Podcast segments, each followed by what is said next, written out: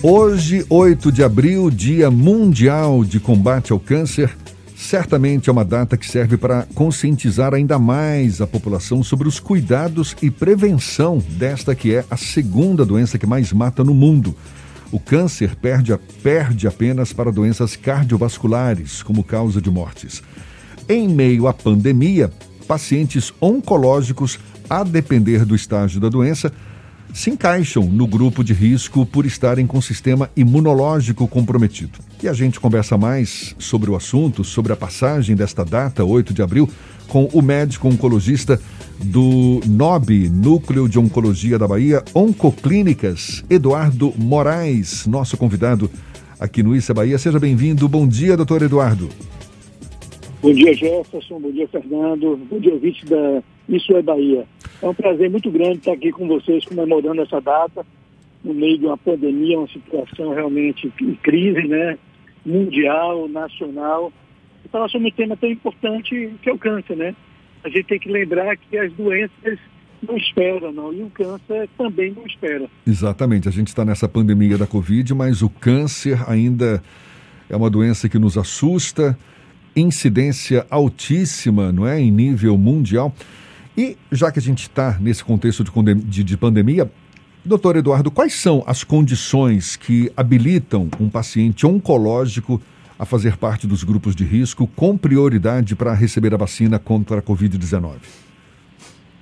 Então, Jefferson, essa é uma questão muito importante, né? Porque apesar de a maioria dos pacientes com câncer estarem acima de 60 anos, você tem uma faixa muito grande de pacientes abaixo dessa faixa. E esse é um pleito nosso, né, para que esses pacientes sejam reconhecidos como pacientes de risco, principalmente aqueles que estão em tratamento ativo, para que eles possam receber essa vacina. Vai é importante lembrar que tanto a vacina, a Coronavac, como a vacina da AstraZeneca, ou de Oxford, elas são é, adequadas para os pacientes com câncer. Então não existe nenhuma contraindicação para a vacinação. É importante, obviamente, antes da vacinação, o paciente conversar com o seu médico e ver qual é o melhor momento do tratamento para fazer essa vacinação. Pois é, aqui na Bahia a gente deve estar começando ainda nessa fase de, de atender a grupos prioritários, pessoas com comorbidades, com doenças associadas, Isso. enfim, para receberem essa primeira dose da vacina. O que, que um paciente oncológico precisa? Para estar habilitado a receber essa vacina? Ele, ele, precisa de um atestado médico? Qual é o procedimento normal? Isso. Normalmente o que a gente tem fornecido é um atestado, é, botando o diagnóstico, né, o CID da doença, e orientando a quem está autorizado a fazer a, fazer a, a vacinação. Com isso, ele chega ao posto de saúde e normalmente não tem nenhuma dificuldade. Agora, eu queria insistir qual, qual a condição? Porque um, paciente oncológico, ele pode. É, o simples fato de ser um paciente oncológico o credencia como prioritário para receber a vacina ou tem que estar num estágio mais avançado da, doença?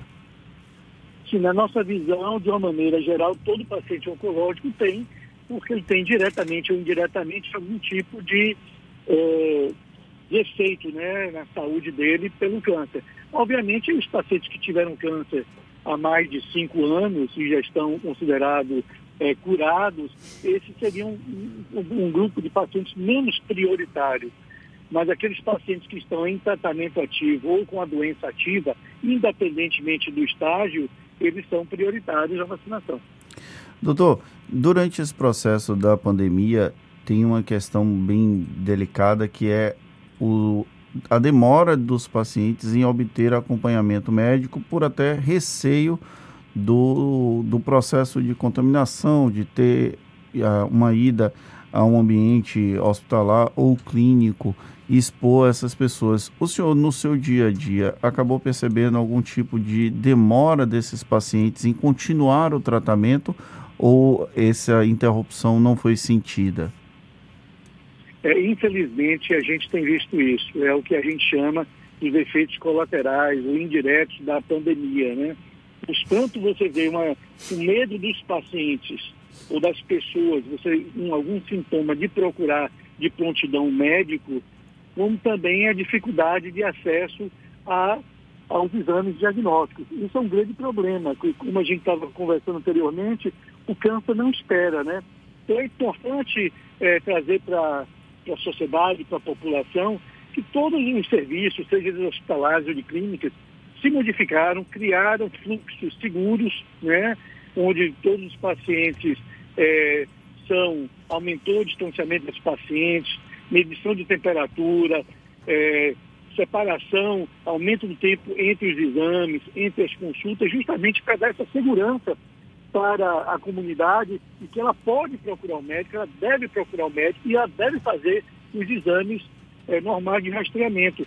É impressionante como o, o número de mamografia, de colonoscopias, exames de rastreamento, de prevenção, tanto para câncer de mama como para o câncer de intestino, caíram assustadoramente. Mais de 80% desses exames estão deixando de ser feitos. Isso há mais de um ano. Isso nos preocupa muito. E a gente tem, feito, tem visto no consultório a chegada de pacientes com câncer mais avançados, e muitos deles relatam que tinham já um desconforto, uma dor, uma alteração do ritmo intestinal já há vários meses, mas estavam com medo de ir ao médico ou de fazer exames. Uma outra questão que levanta também um debate é que muitos pacientes já em tratamento para o câncer, né, tratamento oncológico, eles apresentam uma baixa de imunidade em consequência dos quimioterápicos e de outras terapias. Existe algum tipo de cuidado mais específico que esses pacientes precisam tomar durante esse processo ainda de pandemia aqui no nosso país? Não, o cuidado é o mesmo de qualquer paciente de risco. Né? Então, tentar, dentro do possível, isolamento social, lavar as mãos frequentemente, uso de máscaras, é, evitar aglomerações, mesmo contato com familiares mais próximos, manter realmente isolamento. Então, não é diferente de qualquer pessoa isolada. Eu confesso a você que no começo da pandemia essa é uma preocupação muito grande minha. Eu pensava que a gente seria até obrigado a suspender os tratamentos devido ao risco. E graças a Deus esse temor inicial não se confirmou. O que a gente visto é que a gente, ao longo da pandemia, tem conseguido manter os tratamentos de quimioterapia, de radioterapia, com uma grande segurança. Tá? Os pacientes, eh, felizmente, têm poucos sido acometidos com Covid. A maioria do que é acometido com Covid tem se recuperado normalmente, com uma população normal. Infelizmente, aqueles mais frágeis, mais idosos, com muitas comorbidades, têm sofrido mais e alguns têm até padecido, infelizmente, dessa doença. Mas eu não vi um padrão muito diferente do que você vê na população em geral, dentro do grupo de risco. A gente está conversando aqui com o médico oncologista do NOB Onco, Oncoclínicas, Dr. Eduardo Moraes. A gente sabe que o câncer é uma das principais causas de mortes no mundo. Tem até um dado aqui da Associação Americana do Câncer e da Agência Internacional de Pesquisa em Câncer, que reúne dados de mais de 180 países, afirmando que os tumores são responsáveis pela morte de uma a cada. No, no caso da morte de um a cada oito homens e de uma a cada onze mulheres. Por que, que o câncer é uma doença de incidência tão grande no planeta hoje, doutor Eduardo? Então, o câncer, Jefferson, é uma doença multifatorial. Então, você tem uma série de fatores. Você tem fatores intrínsecos que são da própria pessoa, como, por exemplo, carga hereditária. Então, aquelas pessoas que têm uma história familiar de câncer na família devem estar mais atentos e procurar um médico mais cedo para fazer o acompanhamento. Como você tem a idade como grande fator, né? Então, com o envelhecimento da população, e a gente vê mesmo no Brasil, a média de, de, de, da população aumentou, já está na casa de 75 anos. A partir de 50 anos, a incidência de câncer aumenta significativamente, sendo pico justamente entre 60 e 75 anos. E outros fatores é hábitos de vida, né? Então, a gente vê que os hábitos de vida ocidentais, é, com obesidade, que é um grande problema na nossa sociedade atual, 30% da população brasileira já está com sobrepeso, o cigarro ainda é um problema, reduziu bastante no Brasil, graças a campanhas fantásticos feitos há, há 20 anos atrás, mas é uma preocupação ainda. É, o uso de bebidas excessivas e algumas viroses também estão associadas com câncer. Né? Só para trazer para você um dado nacional, a, a, no Brasil morrem por ano, a expectativa para 2021 é morrer 250 mil pessoas de câncer. É quase uma pandemia de Covid de pessoas com câncer. E a maior causa da morte em câncer é o diagnóstico tardio. Exato. É justamente o que vem, infelizmente, aumentando com a pandemia. Daí a importância do diagnóstico precoce. O câncer é uma doença que sempre existiu na, na história da humanidade? Sim, é, é verdade. Tem relatos é, do Egito Antigo, então estamos falando há mil, dois mil anos antes de Cristo, relatos já de, de câncer. Entretanto, é, o, o câncer também, um dos motivos que o câncer tem aumentado, além do envelhecimento, é a capacidade de diagnóstico. Né? Então, se a gente voltar a 40, 50 anos atrás, tinha até aquela velha coisa, todo mundo morria de velhice, ou de queda de cagneira, ou de cuspideira, né? não, não se fazia diagnóstico. E hoje em dia, graças a Deus, com a evolução da, da, da, medicina e o acesso, a melhoria do acesso à saúde, você consegue fazer diagnóstico, né? Então, fazer uma tomografia, um ultrassom, uma endoscopia, uma mamografia, é, ainda é, é, muito mais facilitado nos dias atuais. E com isso, a gente consegue fazer o diagnóstico precoce e o diagnóstico também do câncer. Tem um, o senhor falando aí sobre o, o processo de diagnóstico, eu tenho um, um, debate até que eu formulo com pessoas mais velhas nesse processo, que é no passado não se tinha tanto câncer e agora as pessoas estão morrendo muito mais por conta dessa doença. Inclusive há um tabu com a palavra câncer. Muitas pessoas preferem utilizar ou CA ou outro tipo de nomenclatura.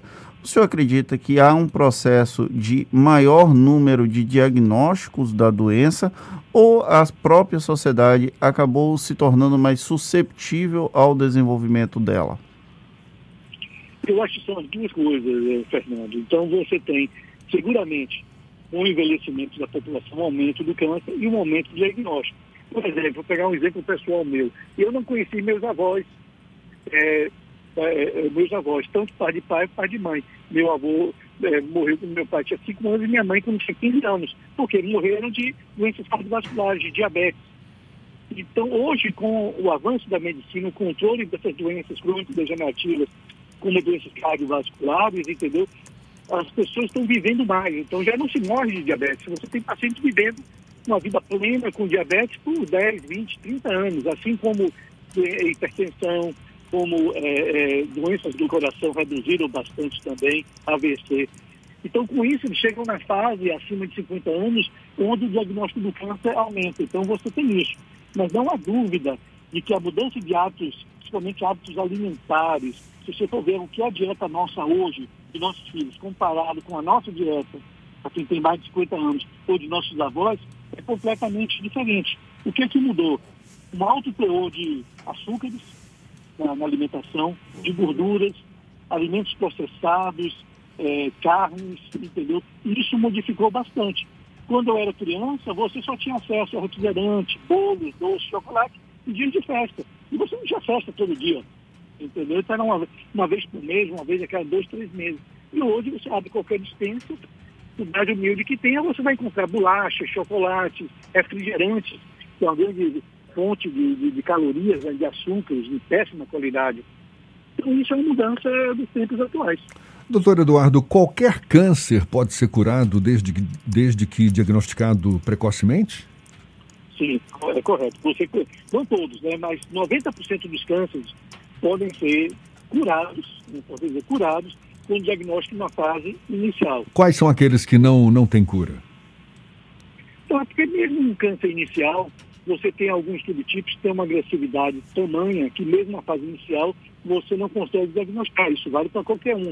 Mas independentemente de qual, independentemente de qual seja o câncer, ou tem algum câncer específico que mesmo no seu início tem uma, uma gravidade muito grande? É, mesmo no seu início, 90% a gente consegue curar. 10% são aquele grupo ou de um tumor inicial, mas muito agressivo, ou um tumor inicial que, na verdade, não era inicial. Os exames é, é, apontavam como sendo uma, uma lesão inicial, mas, na verdade, eles já não eram inicial, já era um câncer avançado, mas que se demonstrava nos exames, e aí existem algumas questões técnicas em relação aos exames que não permitiu o diagnóstico dessa doença avançada. Então seria, vamos dizer assim, um erro é, do diagnóstico, do estadiamento da doença. No caso dos homens, a preocupação principal é em relação ao câncer de próstata, no caso das mulheres, câncer de mama e do colo de útero. É isso mesmo? Isso, aqui na Bahia. E o que vem aumentando muito é o câncer do intestino. Né? O câncer do intestino já se, é, como ele acomete tanto homens como mulheres, né? então ele já, já, já é o segundo maior câncer é, é, no país. Por quê? Isso tem aumentado bastante. Dieta, hábitos de vida. E hábitos aí de vem vida, uma né? outra questão, que o melhor câncer é aquele que a gente não tem. E como é que a gente não tem um câncer? É prevenindo. Como a gente pode prevenir o câncer? Mudança de hábitos de vida. Uma boa dieta, uma atividade física, é, evitar a obesidade, não fumar, não beber excessivamente, cuidar da sua saúde, fazer seus exames de rastreamento. Isso é que é importante para você evitar o câncer e ter também uma, uma, uma saúde né, e uma, uma, uma velhice saudável.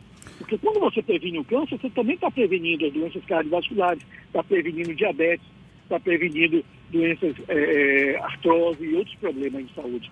Para a gente encerrar, doutor Eduardo Moraes, qual a mensagem que o senhor deixa para a população, inclusive para aquela população que está num processo de, de diagnóstico do câncer, nesse Dia Mundial de Combate ao Câncer?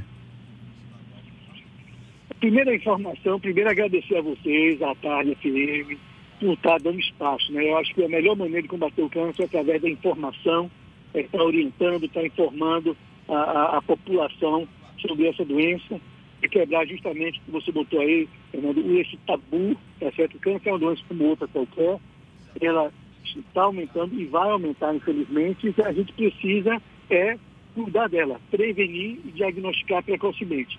Para a população, observe seus hábitos de vida, principalmente agora durante a pandemia, está difícil fazer uma atividade física, mas procure fazer atividade física, nem que em sua casa, no seu playground, ou, na, ou, ou na, na, perto de onde você mora, procure horários que tenha pouca gente, use máscara, mas saia de casa, exercite, veja a dieta, né? muita gente comendo muito pela ansiedade, está muito tempo em casa, é, sem fazer atividade física, isso tudo é um risco muito grande a longo prazo para câncer, para doenças cardiovasculares.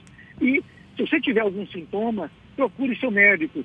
Não deixe de fazer seus exames regulares de rastreamento, a sua mamografia, o seu PSA, a sua colonoscopia. Esses são exames que salvam vidas. Detecta precocemente e você salva a sua vida. Então essa é a minha mensagem. Um grande abraço a todos e obrigado mais uma vez por esse espaço. Doutor Eduardo Moraes, médico oncologista do NOB Oncoclínicas. Muito obrigado também pela sua disponibilidade, pela atenção dada aos nossos ouvintes. Um bom dia e até uma próxima, então. Um abraço.